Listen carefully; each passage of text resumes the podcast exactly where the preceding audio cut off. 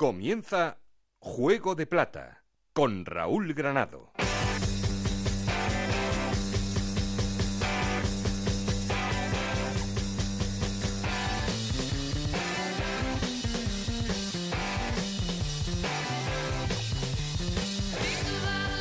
¿Qué tal? Muy buenas, bienvenidos al capítulo 4 de Juego de Plata, el podcast de Onda Cero en el que os contamos todo lo que pasa en la Liga 1, 2, 3 y en Segunda División B.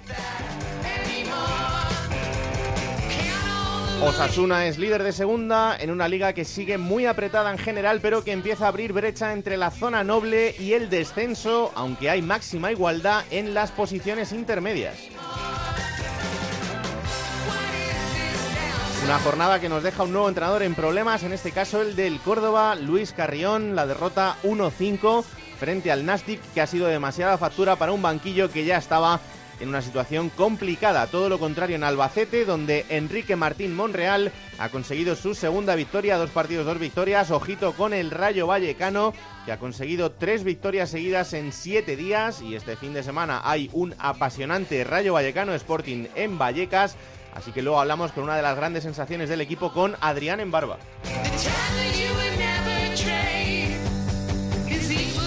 Por supuesto, también tendremos espacio para el análisis de la segunda B, que como cada día vamos a repasar con Montserrat Hernández y con Adrián Díaz, que tienen los mejores datos de lo que pasa en la categoría de bronce del fútbol español. Ya sabéis que tenemos un perfil de Twitter que es arroba juego de plata y un correo electrónico juego de plata arroba gmail.com. Aquí conmigo está el auténtico cerebro de este programa, Alberto Fernández, con Ana Rodríguez en la producción, con Nacho García a los mandos, a los mandos técnicos. No estoy solo porque... Esto es Juego de Plata, el podcast de Onda Cero en el que te contamos todo lo que pasa en Segunda División.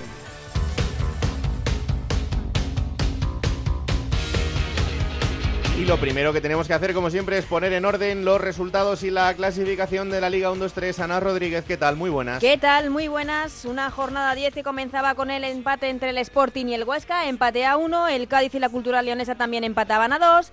El Barça B ganó 1-0 al Lorca con ese golazo de Arnaiz. 2-0 ganó el Granada al Oviedo. Empate a 1 entre el Tenerife y el Numancia. El Rayo en su gran semana ganaba 0-2 al Reus. Albacete 2, Sevilla Atlético 1. Un resultado que permite al Albacete salir de la zona de descenso. Almería 1, Valladolid 1. La goleada la hacía el Nasti que ganaba 1-5 al Córdoba. Empate a 1 entre el Zaragoza y Osasuna. Y en el último partido el Lugo ganaba 0-1 al Alcorcón con un nuevo gol en el eh, descuento del equipo gallego. Con estos resultados la clasificación queda así, Osasuna y Lugo en las dos primeras posiciones con 19 puntos, ambos en ascenso directo, Sporting, Numancia y Rayo Vallecano con 18 puntos y el Real Valladolid con 17 jugarían la promoción con él por el ascenso, séptimo es el Huesca con 16 puntos, los mismos que el Granada, noveno es el Tenerife con 15, décimo es el Zaragoza con 13, los mismos que Cádiz y Cultural Leonesa, décimo tercero es el Barça B con 12 puntos, los mismos que Albería y Reus, décimo sexto el Oviedo con 11, los mismos que el Nastic, décimo octavo el Albacete con 10 puntos fuera de la zona de peligro y en descenso cuatro equipos, el Córdoba y el Alcorcón con 9 puntos, el Lorca con 8 y el Sevilla Atlético con 4 puntos. Del Zaragoza no hablamos, ¿no? Bueno, no ha sido mal. Eh, la semana, 7 de 9 puntos, no ha estado mal. Es el empate a final con Osasuna, es el líder, no sé. Bueno, bueno, bueno, no, no, no soy negativa. Bueno, bueno, no, no está mal. No, No, está no, mal. no, no, no he visto ¿Sabes qué mal la semana. Que, que ya me he venido muy arriba porque con las tres victorias del Rayo al final. esto Claro, ya eso sí. bueno, está- pero está ha sido ahí. dos victorias y un empate, que no ha estado nada mal, Bueno, nada bueno, mal. bueno, bueno, luego podremos hablar un poquito más. Gracias, Ana. A ti. Así tenemos la categoría, así está la segunda división, esta Liga 1-2-3 y como siempre lo primero que tenemos que hacer es una llamada al líder. El líder es Osasuna, así que nos vamos hasta Onda Cero en Pamplona para ver cómo está el equipo rojillo. Javier Saralegui, ¿qué tal? Muy buenas. Hola, muy buenas. Pues tenía razón, Ana. Fue un buen partido el Zaragoza-Osasuna Sí. y un partido entre dos de los llamados a, a estar arriba, ¿no? La verdad es que Osasuna le va casi todo bien en este inicio de liga. Después de un comienzo un poco titubeante en cuanto a juego y en cuanto a resultados, el equipo se ha ensamblado está haciendo gala de una fortaleza defensiva impresionante, batiendo sus mejores registros históricos, después de que el año pasado en primera batiera casi todos los registros, pero en negativo, y Osasuna tiene calidad, tiene calidad y se le está notando, está sabiendo manejar los partidos, la versatilidad del equipo de Diego Martínez, eh, que cuando tiene que jugar lo hace, que cuando tiene que defender lo hace, que cuando se encuentra un rival más correoso se adapta, que cuando se encuentra un rival que le deja jugar toma la iniciativa, está siendo clave para que el equipo sepa eh, sacar, como el del otro día, estos puntos valiosos, estos puntos que cuando estás en la parte alta parece que valen más que cuando estás en la parte baja. Y eso es una de momento mm, tiene casi todo en positivo. La lesión de Lucas Torro ha sido la nota negativa de la jornada y está con la moral a tope. Y es el equipo menos goleado, además. Sí, sí, está con una línea defensiva muy fuerte. Además, entre quien entre, parecía que Aridane iba a ser una baja sensible por sus molestias musculares, pero la defensa ahora Navarra, los dos centrales, Oyer y Unai García, están respondiendo a la perfección. El fondo de armario es otra de las claves de este Osasuna. Entran jugadores en las segundas partes que están defendiendo, que están marcando los goles, y Osasuna mismo tiene un banquillo en el que, cuestión deseada por todo entrenador, apenas se nota quién entra y quién sale de la inicial. Bueno, pues atentos estaremos a un equipo de los que está llamado a estar ahí en esa zona noble durante todo el año. Eh, próxima jornada Barça B, bueno, el Barça B que también se está mostrando algo irregular en este arranque de temporada, eh, aunque viene también de una victoria, veremos a ver cómo, cómo se da ese partido, Javi. Pues sí, Osasuna con ese 7 de 9 de esta última semana y habiendo recuperado también la fortaleza en el estadio del Sadar, se encomendará una vez más a su público. Cinco días para preparar el partido después de una semana que a todos se les ha hecho larga con esa jornada entre semana. Hmm. Van a venir muy bien al equipo. Habrá de nuevo un buen ambiente. Viernes a las 9 yo creo que estaremos otra vez en torno a 16.000 espectadores sobre un aforo de poco menos de 19.000. Así que todo eh, anuncia que será otro buen partido. Pues así está el líder, así está Osasuna. Javier Saralegui, muchas gracias. Adiós. Un abrazo fuerte. Vamos ahora hasta otra ciudad, en este caso para hablar de algo bastante más negativo. Vamos hasta Onda Cero en Córdoba. Antonio David Jiménez, ¿qué tal? Muy buenas. Hola, muy buenas, Raúl. Después de ya unas semanas complicadas, la situación con Carrión, que no ha podido pasar esa prueba después de una derrota tan abultada como la de este fin de semana.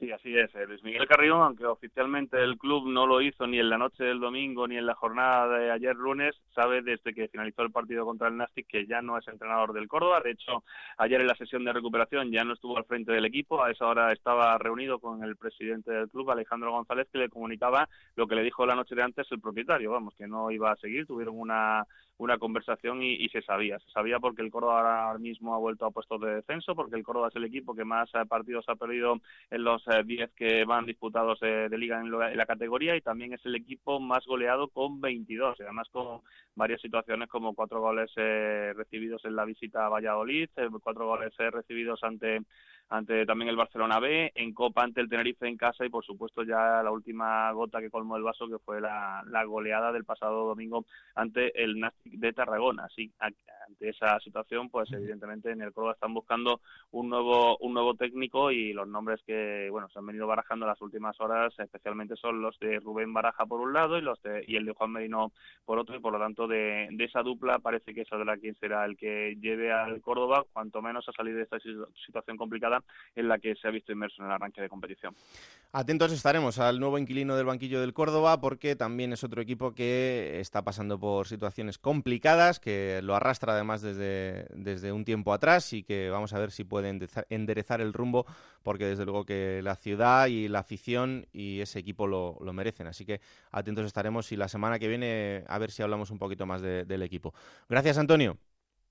Un abrazo muy fuerte. Bueno, vamos con eh, esta nueva sección que arrancábamos la semana pasada, en el que queremos eh, darle voz a las peñas de los equipos. Ya sabéis que arrancábamos con las peñas del Real Oviedo y esta semana queremos centrarnos también en el Real Zaragoza. Eh, tenemos comunicación con el vicepresidente de las peñas del Real Zaragoza, con Francisco Baraza. Hola Francisco, ¿qué tal? Muy buenas.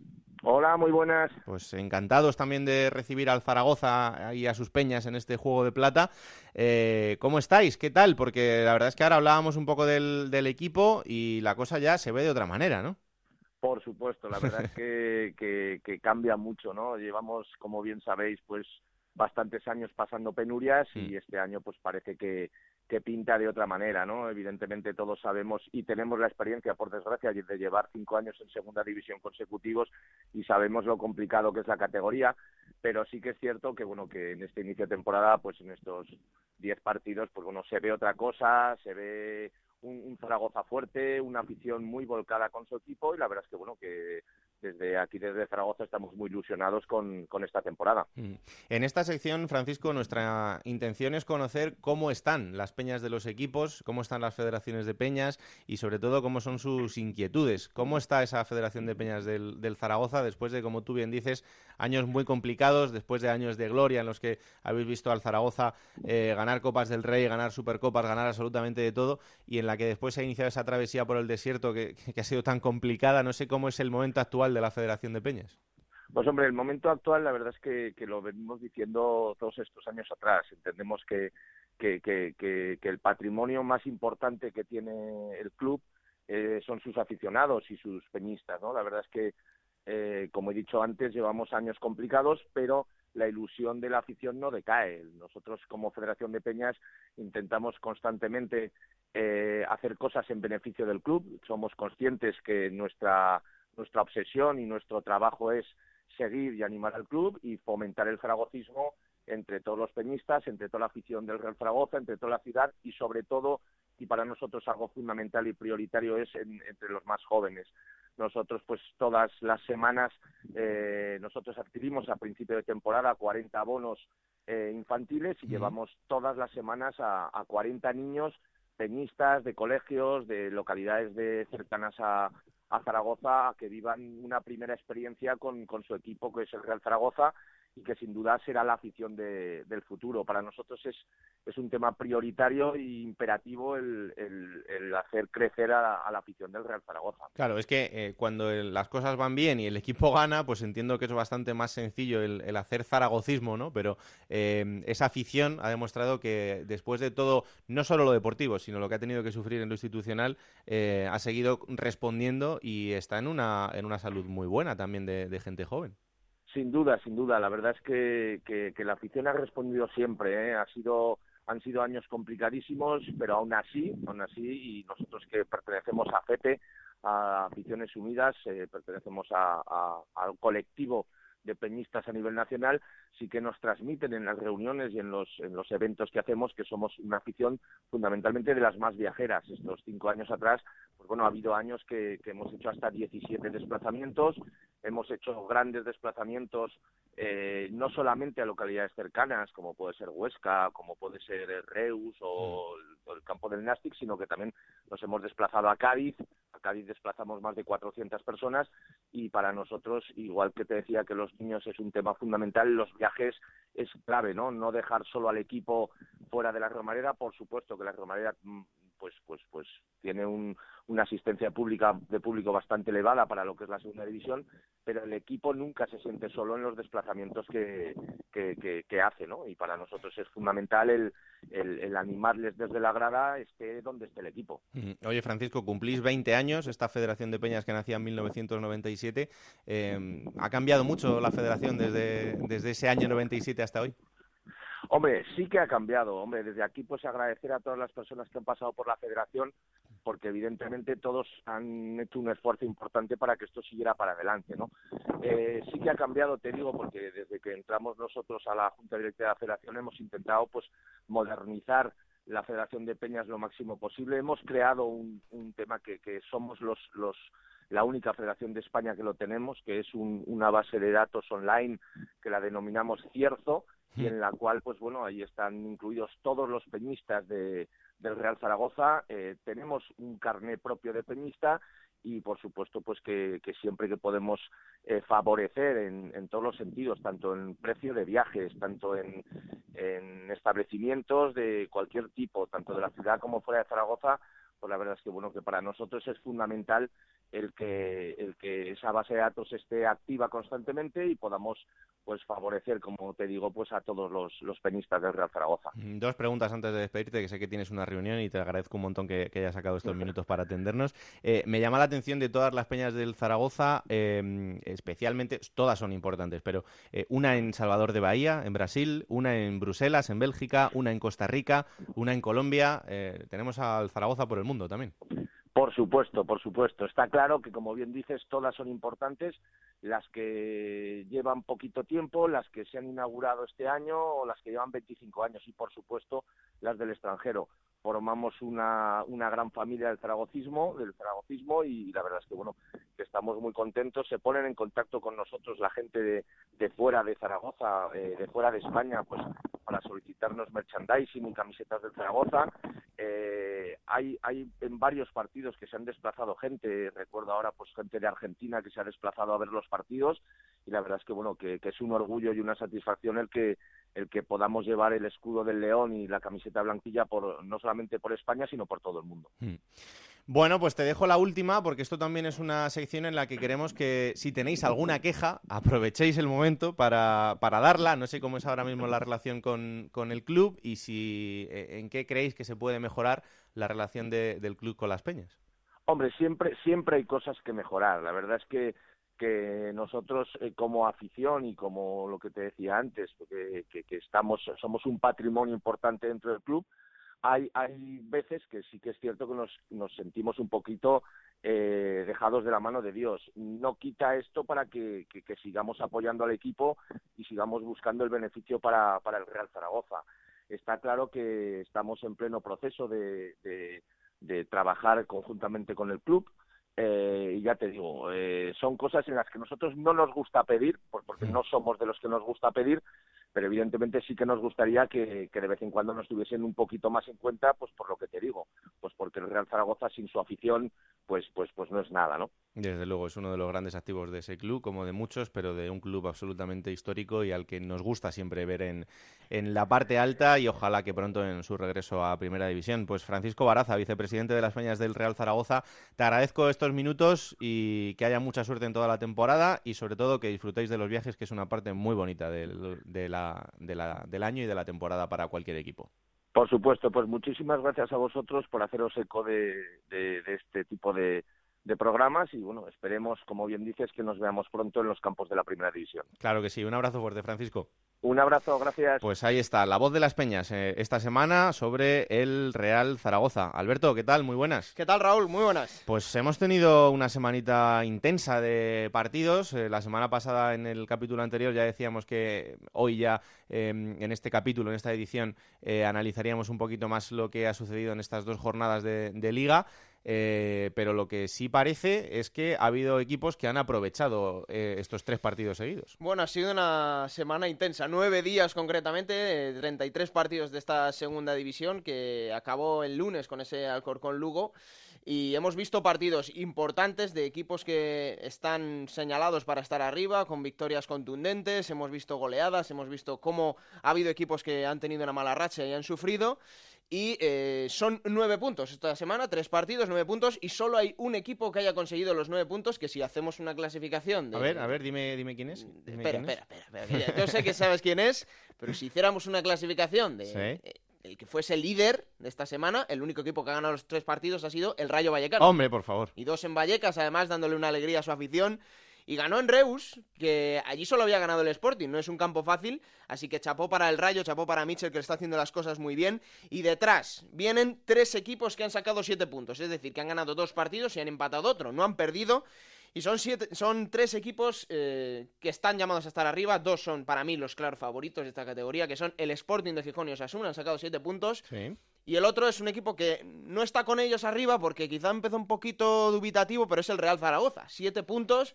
Hablábamos ahora con el vicepresidente de las Peñas, por cierto, gran ambiente el que hubo el otro día en la Romareda, ese partido contra Osasuna, un ambiente casi de primera división. El Zaragoza tiene enganchada a la, a la Romareda ilusionada y eso es muy importante. Y luego equipos que han sacado seis puntos. Granada y Lugo. Dos equipos que sobre todo el Lugo, ¿no? Es una sorpresa agradable. El Granada Desde parece luego. que hace dos, tres semanas que empezó a arrancar. Pero fíjate, los otros dos equipos eh, son dos conjuntos que empezaron hace una semana en descenso. Son el Nastic y el Albacete. Han conseguido los dos seis puntos.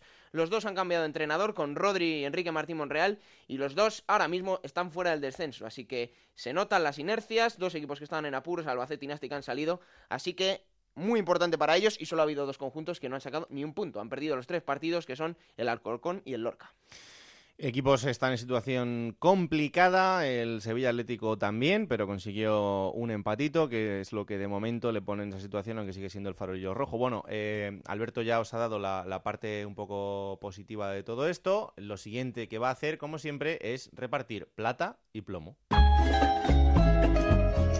plata o plomo. Soy el fuego que arde tu piel, soy el agua que mata Bueno, adelante. La semana pasada nos libramos del plata o plomo por esa acumulación de partidos, así que creo que tiene el rencor acumulado. Tenía varios plomos para dar y se libraron, sí, sí.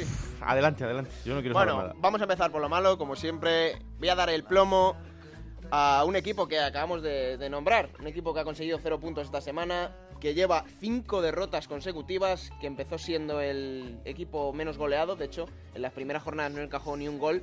Y en las últimas seis lleva 15 goles en contra. Es el Alcorcón, que va a cuesta abajo y sin frenos prácticamente. Una racha malísima. Y el plomo es para Julio Velázquez, su entrenador porque, bueno, la verdad que transmite sensaciones eh, negativas en los partidos. En ese el otro día empate contra el, perdón, la derrota contra el Lugo, que fue en el último minuto a punto de llevarse un empate. Bueno, las sensaciones mejoraron, pero la verdad que el Alcorcón tiene pocos argumentos arriba. Julio Velázquez no termina de dar con la tecla.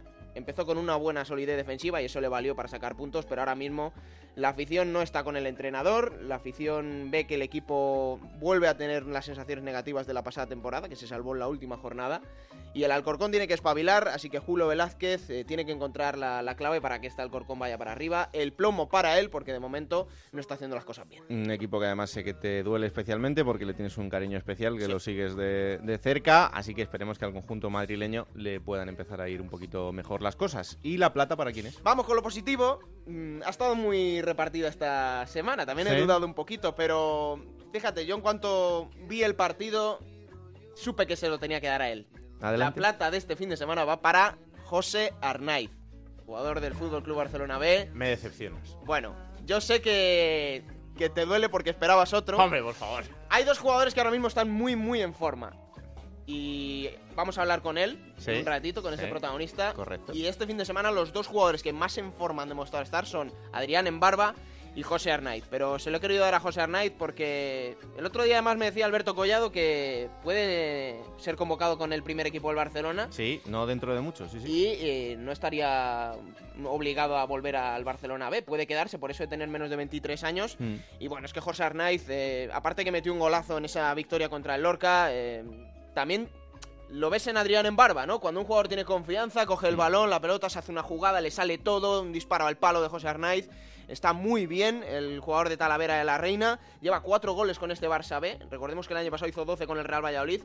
Pero independientemente y aparte de lo que es Carles Aleñá, que es el jugador con más clase de, ese equipo, José Arnaiz ahora mismo es el jugador más en forma, es goleador, tiene potencia, tiene disparo, tiene regate, tiene confianza ahora mismo, que eso es eh, muy importante. Así que la plata va, para él y esperemos ver muchos más goles de José Arnaiz porque es eh, bonito verle, aunque sea en un filial, hombre. Un futbolista muy interesante a seguir y que tiene una curiosidad que me parece. Bueno, al final es, es una tontería porque eh, es una mera coincidencia, pero José Arnaiz, futbolista ahora del Fútbol Club Barcelona, representado por René Ramos, hermano de Sergio Ramos. Las cosas del fútbol, esto es así. Y que le costó 3,4 millones de euros al Fútbol Club Sí, sí, Barcelona sí, B, sí, ¿eh? sí. O sea, es un fichaje hecho con intención de hacer lo que está haciendo ahora mismo José Arnaiz. Una de las grandes sensaciones. Bueno, eh, hasta aquí plata o plomo. Lo siguiente, la tertulia. La tertulia.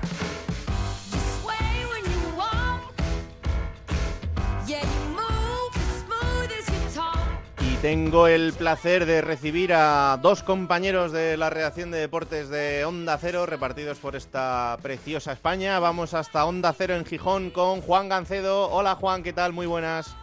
Hola Raúl, buenas tardes. Y en León está el compañero Carlos Adrián García. Hola, ¿qué tal Carlos? Muy buenas. ¿Qué tal? Muy buenas. Bueno, pues encantados de recibiros aquí. Eh, ya sabéis cómo tenemos la segunda división. Eh, estábamos hablando estas pasadas jornadas de la máxima igualdad que hay entre, eh, entre todos los equipos, pero sí es verdad, no sé si estáis de acuerdo, que ya parece que se empieza a abrir una brecha entre la, la zona noble, la zona alta y lo que puede ser eh, la medianía de- del resto de gente que va a estar ahí un poco en esa situación de eh, hacia arriba y hacia abajo y ya bastante más clara con la parte baja de la clasificación. Juan, por empezar por ti.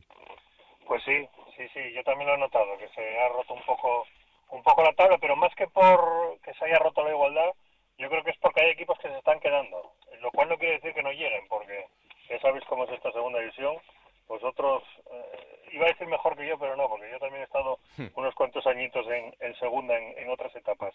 Mira, he estado mirando la clasificación del año pasado en la jornada 10 y, por ejemplo, los cuatro últimos no bajó ninguno. De los cuatro últimos, uno incluso estuvo cerca de subir. El Cádiz estaba en descenso ahora.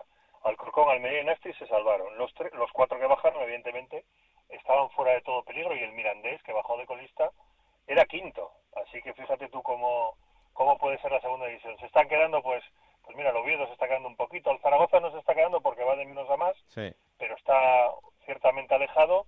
Y luego sí es verdad que arriba hay equipos que yo creo, sinceramente, que no van a estar dentro de unas jornadas ahí, pero bueno, se han metido por, por méritos propios y la verdad es que está, está preciosa la segunda porque como no se dispare uno por arriba como se disparó el año pasado el Levante, va a estar emocionantísimo todo hasta el final. Eh, Carlos, es que eh, hay equipos como el Sevilla Atlético, como el Lorca, como el Alcorcón, como el, el Córdoba, que están ya en una situación, fíjate, jornada 10, eh, pero en una situación en la que te empiezas a descolgar y, y ya no sabes cómo salir de ahí.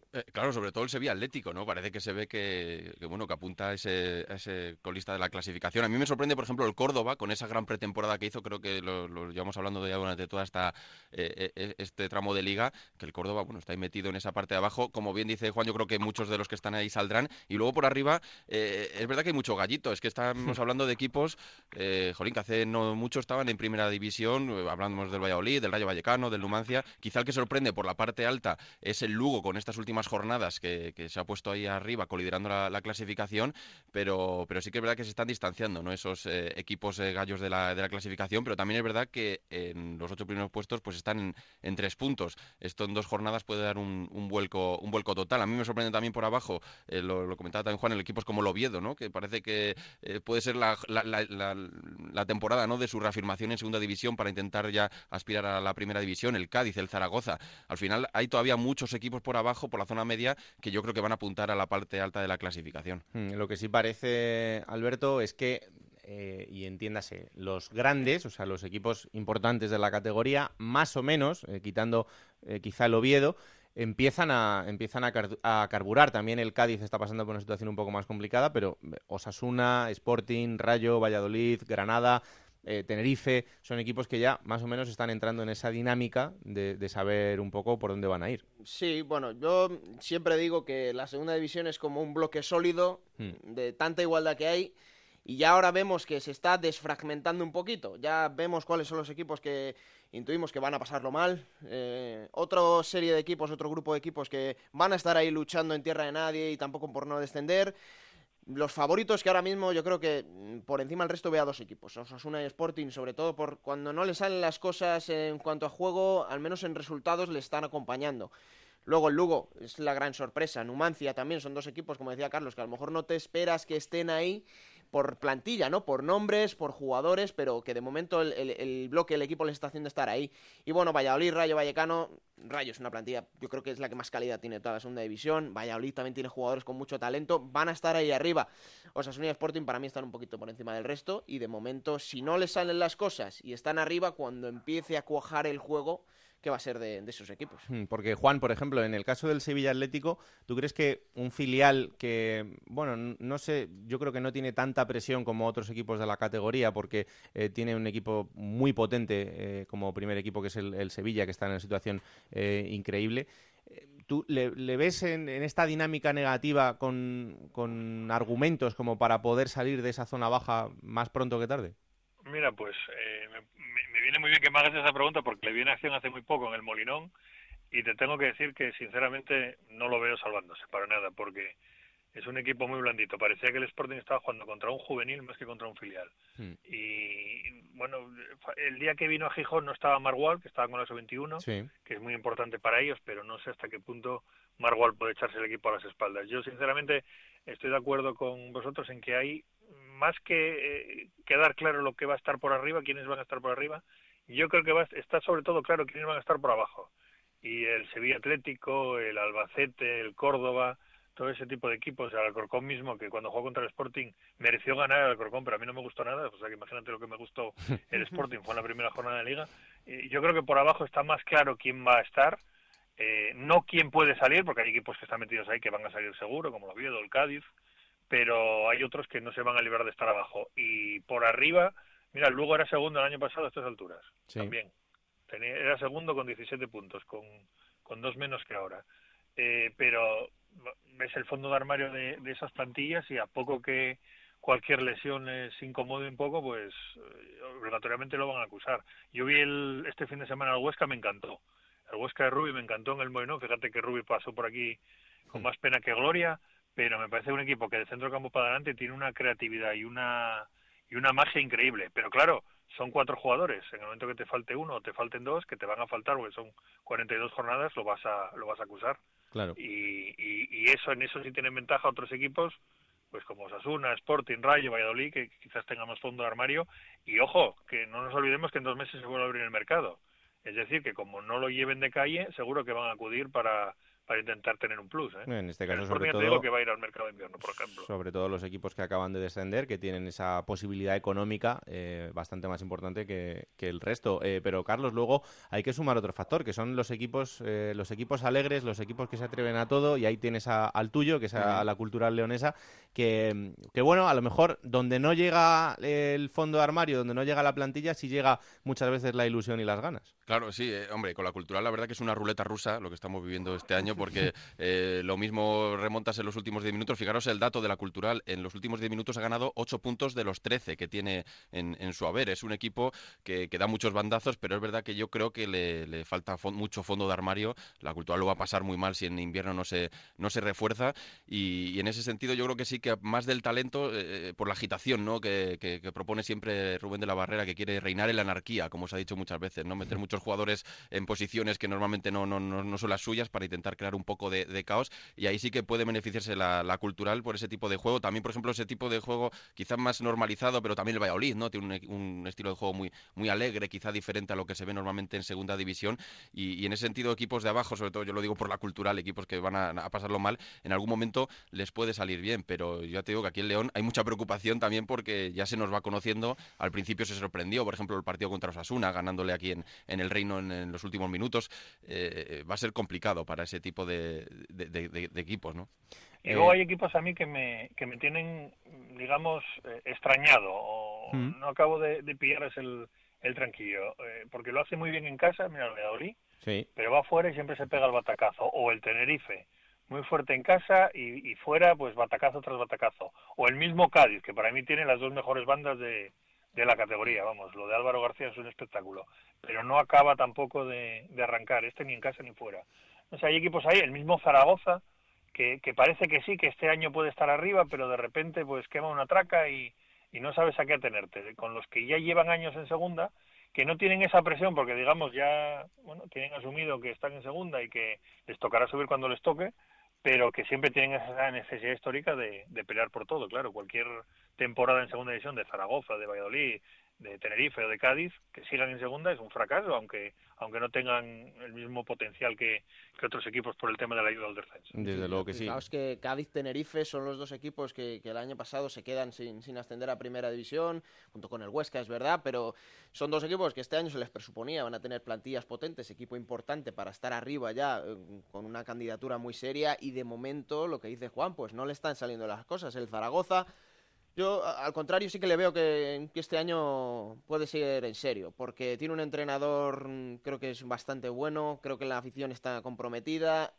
ha conformado una buena plantilla y poco a poco va rodando. Entonces vamos a ver este Zaragoza, porque yo aún no sé el techo que tiene. Veo otros equipos que sí podemos ver el techo que tiene, pero, pero este Zaragoza no. Y el Real Valladolid, eh, yo creo que le marca mucho el, juego que intenta transmitir Luis César San Pedro. Un juego de posesión, un juego de elaboración, que por cierto, el, el Valladolid cada vez está jugando más divertido. Pero si consigues eh, anularle eso, al final Valladolid va a sufrir mucho y fuera de casa lo, lo estamos viendo. Es que esta- a estas alturas de temporada o te guías por los números, o sea, un tipo levante que ya se haya escapado, que no es Sí. el caso, o te guías por sensaciones. Y te pones a pensar las sensaciones de cada equipo y yo creo que no hay ninguno, bueno, si me apuras quizás el Numancia, sí, porque no se esperaba mucho de él, o el propio Huesca, pero no hay ninguno de los grandes que de verdad digas tú, bueno, está en cañón. Hmm. No está bien el Sporting, aunque ha mejorado un poco. No, la primera parte del otro día del aunque- Sporting... Ah, A- bueno, a, al mí- a mí final- el Sporting cuando estuvo aquí en León, eh, Juan, tengo que decir que le, le vi muchas tablas de típico equipo que tampoco hace las cosas, eh, digamos, con una vistosidad excesiva, pero que ves que es equipo de, de ascenso. A, mí me dejó fue- una sensación buenísima. Pero eso fue en la segunda parte, porque en la primera Sí. metió un gol en la cultural y se acabó el partido. Mm.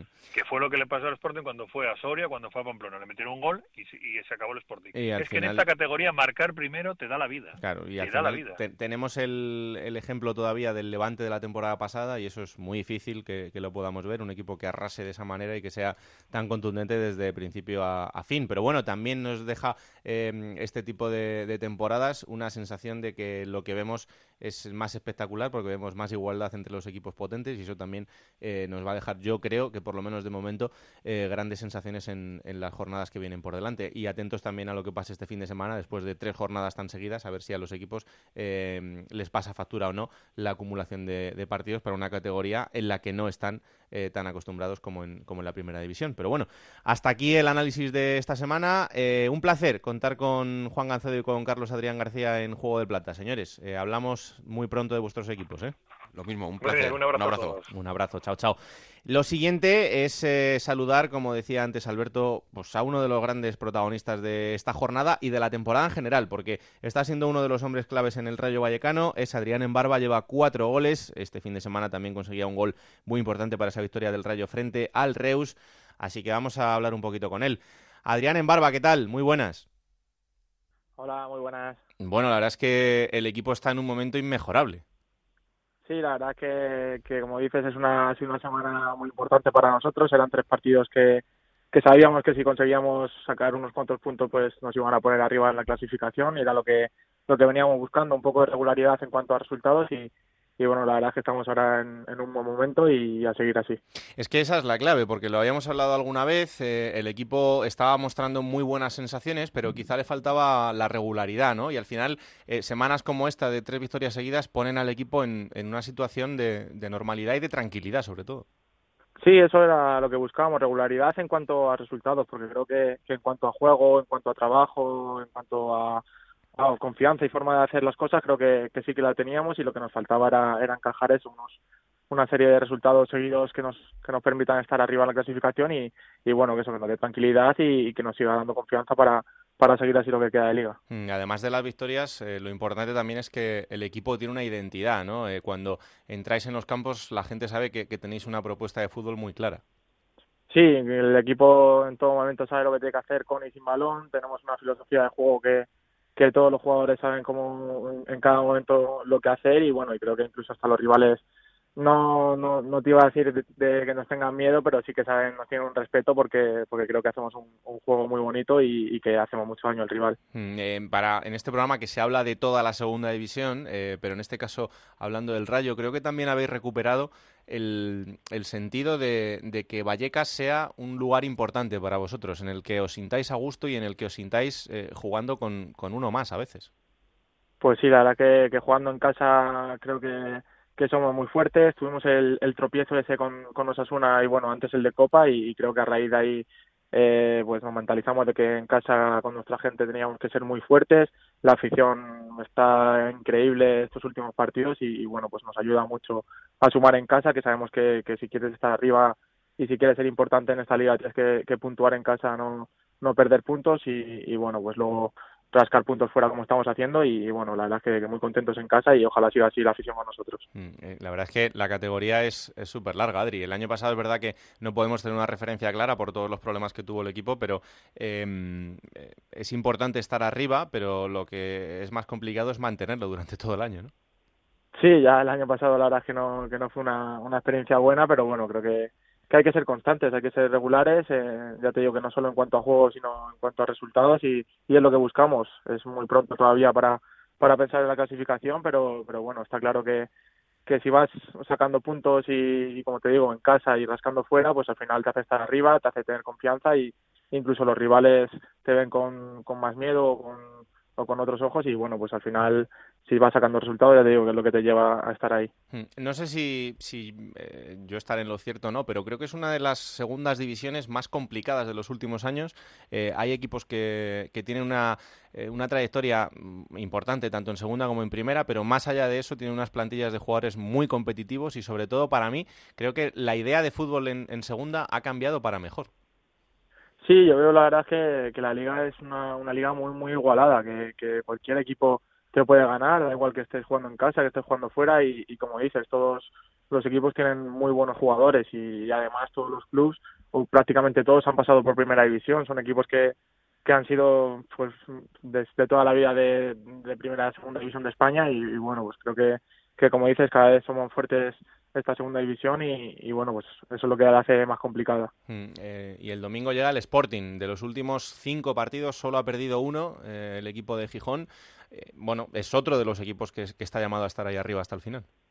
Sí, además viene de, de primera, pero bueno, creo que nosotros también venimos en una dinámica muy, muy buena y, y ya te digo que estamos en casa muy fuertes y, y jugamos en Vallecas, o sea que, que vamos a ir a por ellos y, y yo creo que tienen que tener más ellos que nosotros. Mm.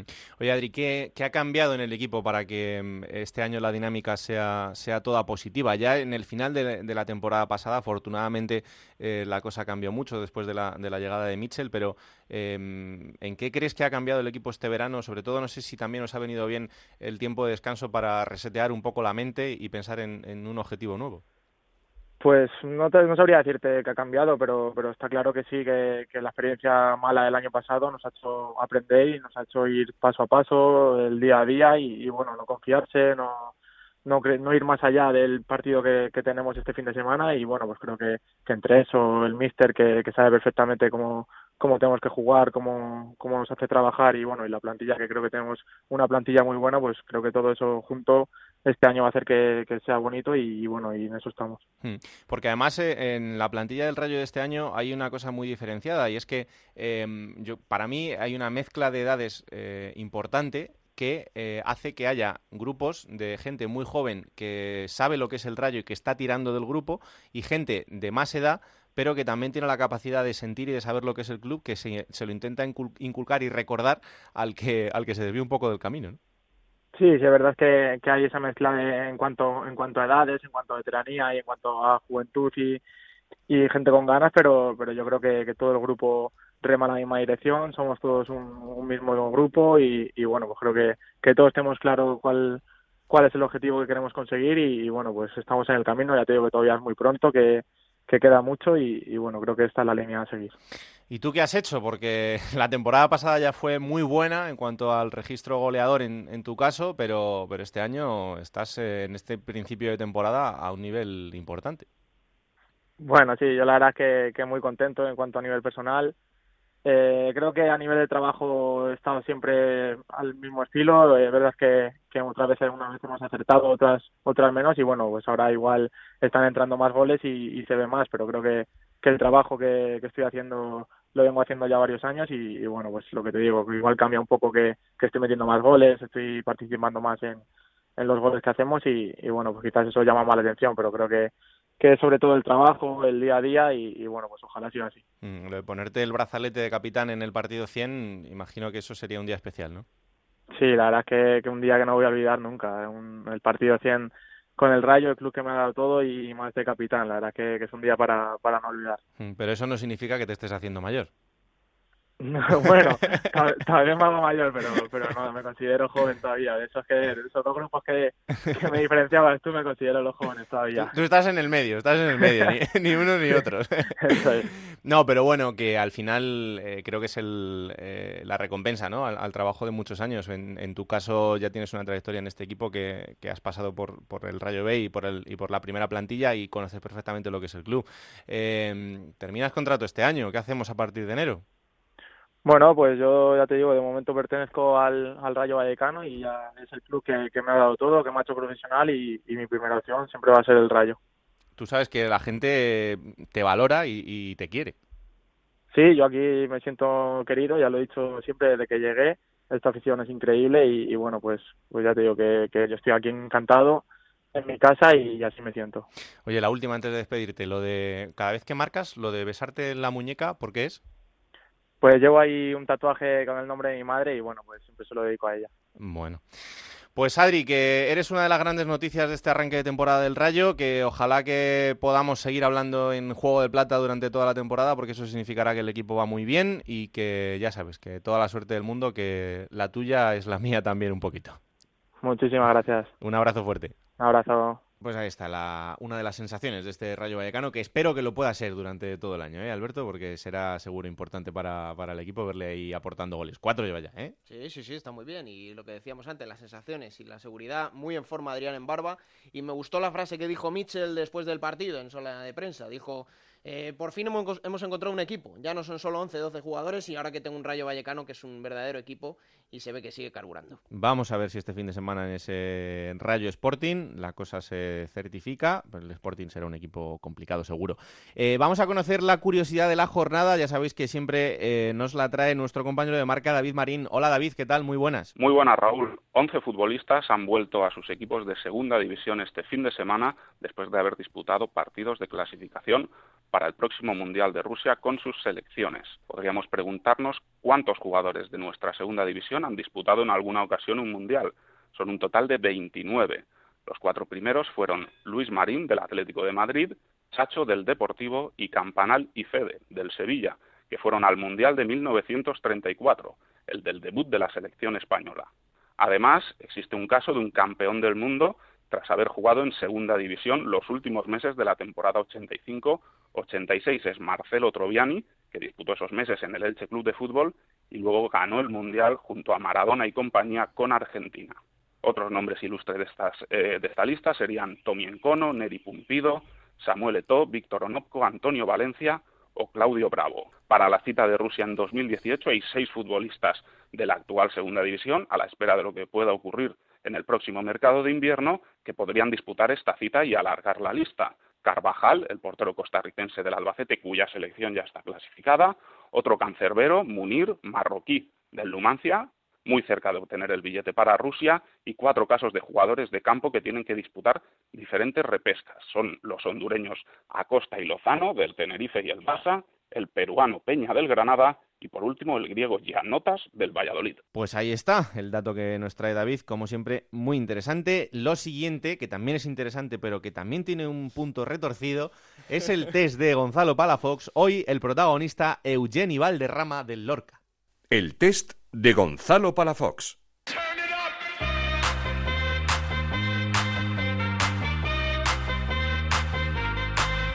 Un recuerdo de niño. Recuerdo de niño que salí en el Bernabéu. Bien, bien, bien, bien, bien, No, bien, bien. Cuando el Barça ganó 1-2. Mal, mal, mal, mal. Con goles de Kluivert y Xavi y yo salí a poner una pancarta ahí con los jugadores que en esa época jugaban el Barça y No entiendo. pues recuerdo un bonito día de ese día. No entiendo. Una frase para ligar. Pues no sé, pues como me ligué a mi novia, pues... No seas guarini. Diciéndole si le apetecía ir al cine y... Sorpréndeme, por favor. Y ahí pues... ¿Qué? Que pase lo que tenga que pasar. Un descara, un intenso. Vertical, Ah, vertical. vertical. Que si una noche hay que gastarse 15 eurazos, se lo gasta uno y no pasa nada. La última película que has visto. Mm, La última película fue La Bella y la Doncella. ¿Cómo se llama, perdón? La Bella y la Doncella. Es que hay cada bestia por ahí. La Bella y la Doncella. Impresionante. Es la película que me encantó, que la veo y que, bueno, que la repito cada vez que, que la tengo. Y no me gustó mucho. Un cantante y una canción. Me gusta mucho Melendi. Me gusta el fútbol porque soy Dios en casa por un día, sentadito en mi sofá, veo la Champions y la Liga. Pero la canción que me gusta mucho es la de que sale de lo de Messi y Antonella, la de Bailame. Con tu figura que me atrapa, atrapa,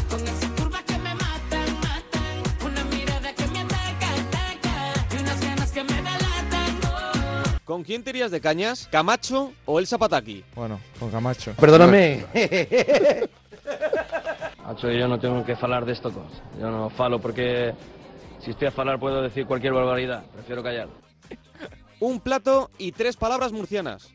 Un plato me gusta mucho la paella porque el año pasado estuve en Valencia y eh, pues tres palabras murcianas, pues hacho, pijo y cónico, cualquier cosa de esas. Algo que te gustaría aprender. Me gustaría aprender idiomas. Aprender a hablar inglés es mucho más fácil de lo que muchos creen. Hay que intentarlo. David Zabriskie, your favorite for the, the, the chrono DJ?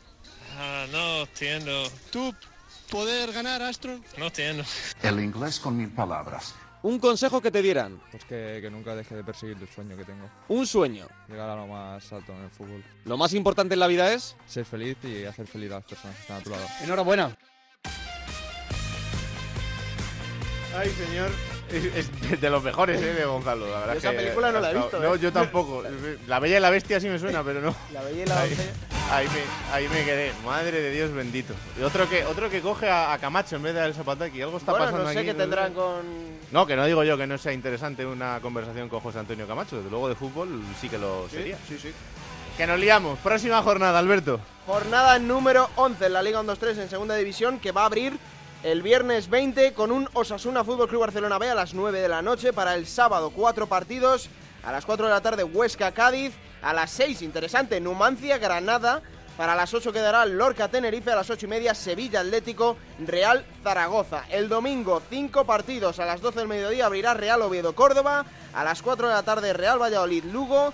Para las 6 de la tarde el partido de la jornada en Vallecas, Rayo Vallecano Sporting de Gijón. A las 6 también el Nastic Alcorcón. Y cerrará el domingo a las 8 Almería Reus. Para el lunes quedará en el Reino de León 8 y media lunes 23 Cultural Leonesa Albacete. Pues hasta aquí el análisis de lo que ha sido esta jornada en la Liga 1-2-3 y de lo que va a ser la décimo primera el próximo fin de semana. Lo siguiente en Juego de Plata, hablar de la Segunda División B.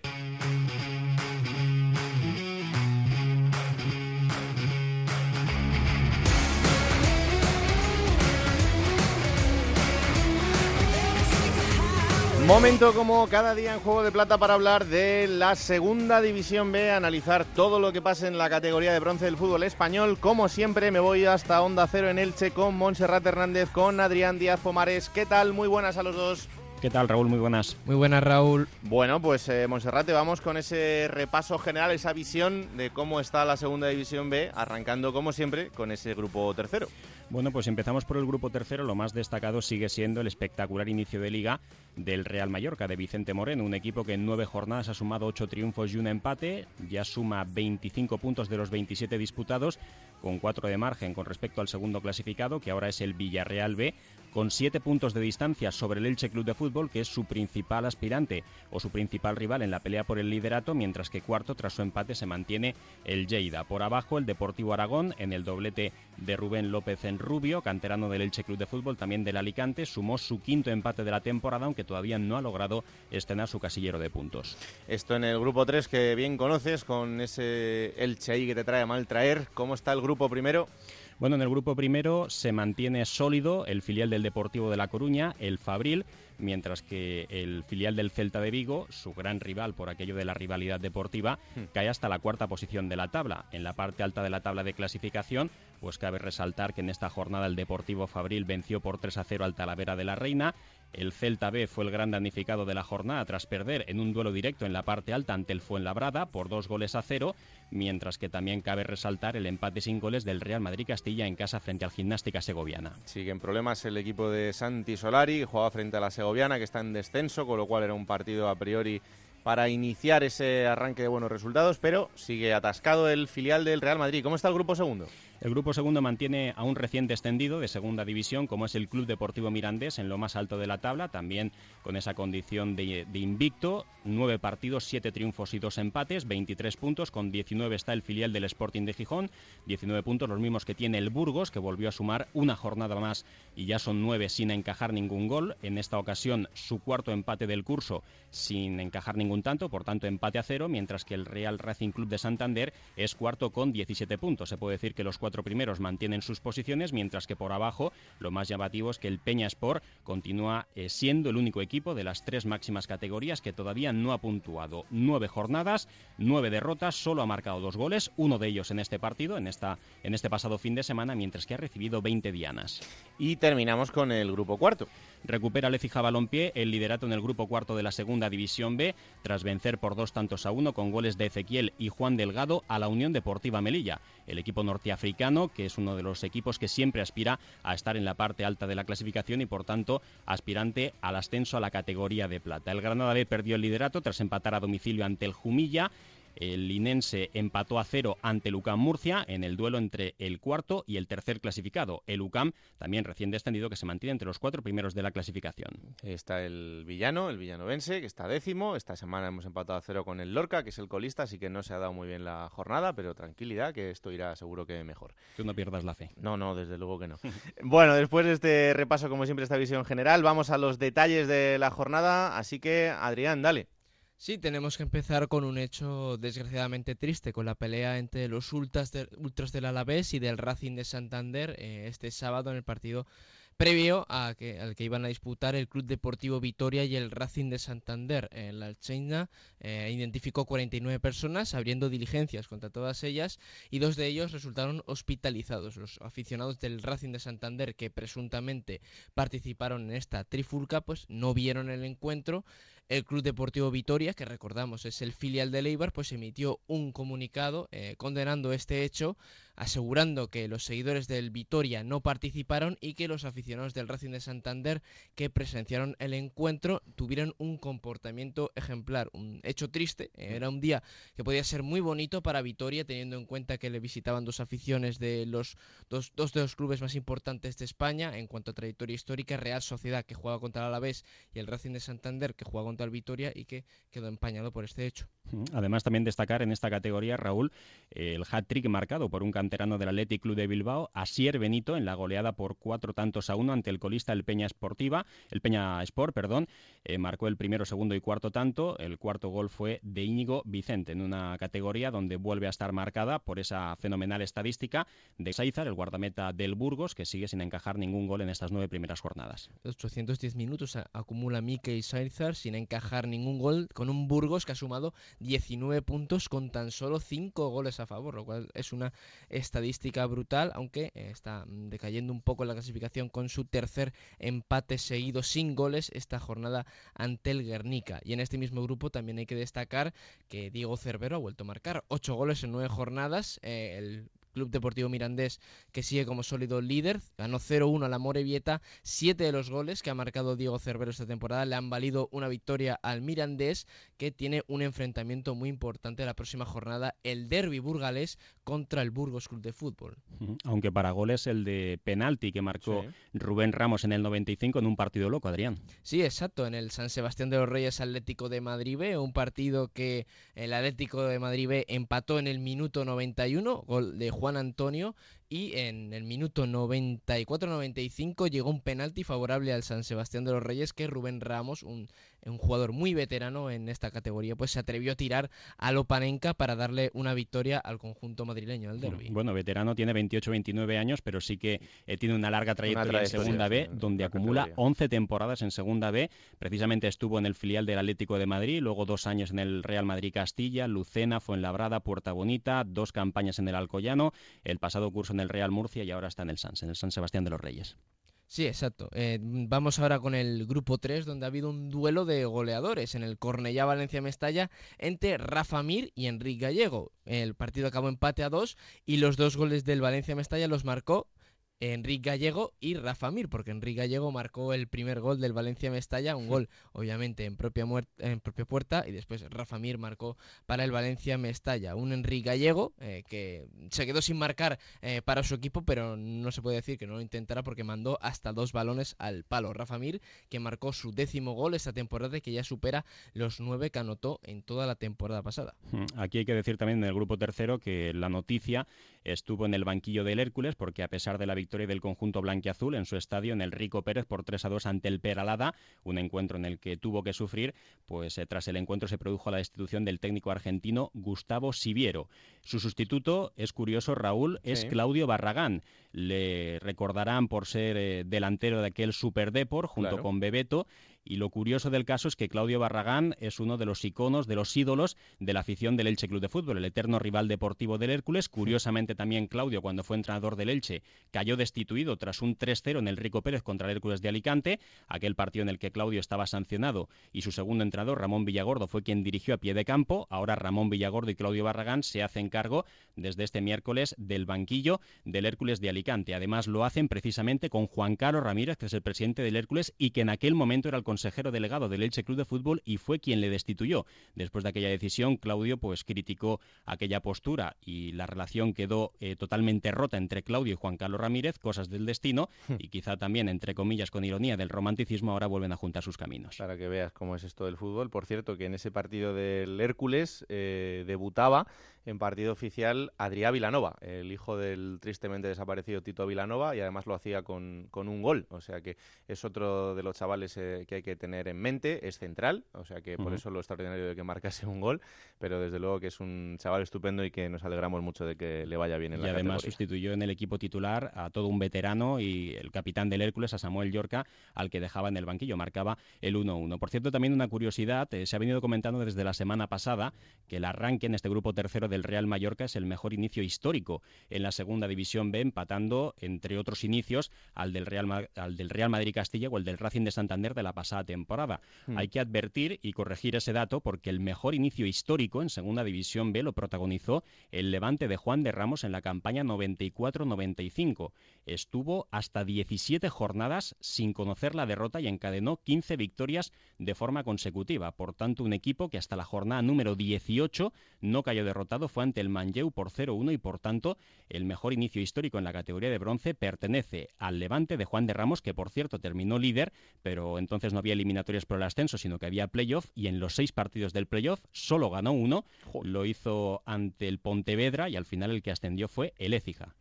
Curioso. Eh, Adrián, el último.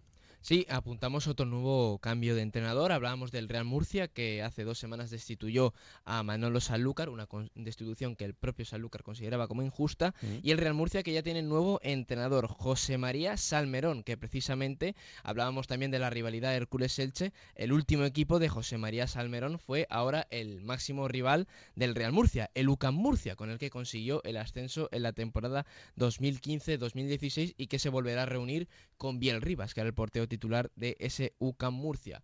Un Real Murcia que además sufrió una lesión importante este domingo en su primer eh, victoria 3-0 contra el Marbella, eh, la de Víctor Curto, un jugador capital en los esquemas de, de sus entrenadores. Ha marcado 11 goles, o 9 goles en 11 partidos entre Liga y Copa esta temporada, un jugador muy importante y que sufrió una rotura parcial del ligamento cruzado de la rodilla derecha, que según las primeras imágenes parecía que iba a ser más grave, pero que eh, no es tan grave como parecía. Desde luego es una buena noticia, pero le mandamos todo el ánimo del mundo y que se, que se recupere cuanto antes al bono de Víctor Curto. Pues chicos, eh, un placer como siempre esta visión de la segunda división B y la semana que viene más. Aquí os espero. Aquí estaremos. Un abrazo, Raúl. Un abrazo muy fuerte a los dos. Ahí estamos, Serrat Hernández y Adrián Díaz, como siempre, con toda la información de la segunda B. Pues hasta aquí hemos llegado, Alberto. Yo creo que nos ha quedado un programa bastante completo hoy. Bueno, no es para menos. Teníamos una jornada importante en Segunda División B y venimos de analizar una semana en la que ha habido 33 partidos en Segunda División. Por lo tanto, yo creo que el menú que lo hemos tenido completo, yo creo que a la gente, si le sirve para, para informarse y engancharse al próximo Juego de Plata, pues bienvenidos. ¿eh?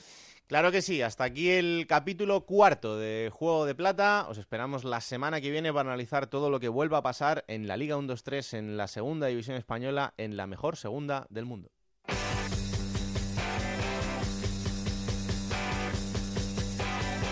Raúl Granado, Alberto Fernández, Ana Rodríguez. Juego de Plata.